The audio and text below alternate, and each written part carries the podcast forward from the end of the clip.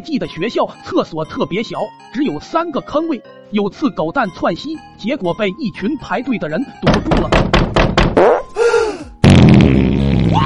最终颜面尽失的狗蛋终于忍不住了，在一个夜黑风高的夜晚，狗蛋偷偷溜进厕所，把其中一个厕所上了锁。果不其然，第二天排队的人更多了。只见狗蛋迈着六亲不认的步伐，在几十个人的围观下打开了那把锁。还悠闲地吹起了口哨。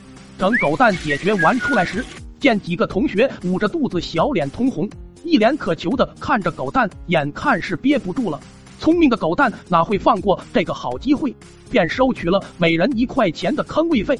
狗蛋不会想到，这便是多年之后直播带货收取坑位费的由来。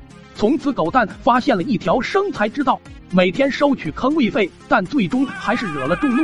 被几个同学一个高难度的动作成功送入坑中，叫好声不绝于耳。屈辱的狗蛋痛定思痛，定要报这一脚之恩。在一个中午，狗蛋冲向厕所，看见他的专属坑位有人正在憋大招，当时就炸毛了，直接就给他锁了。下午，班主任大骂道：“到底是哪个玩意把我锁在厕所的？还给我写个纸条，要收十块钱坑位费！得得你个得得！”有前科的狗蛋不出意外被查到了。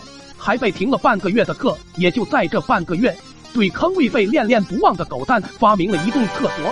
他每天骑着小三轮，带着厕所到处挣钱。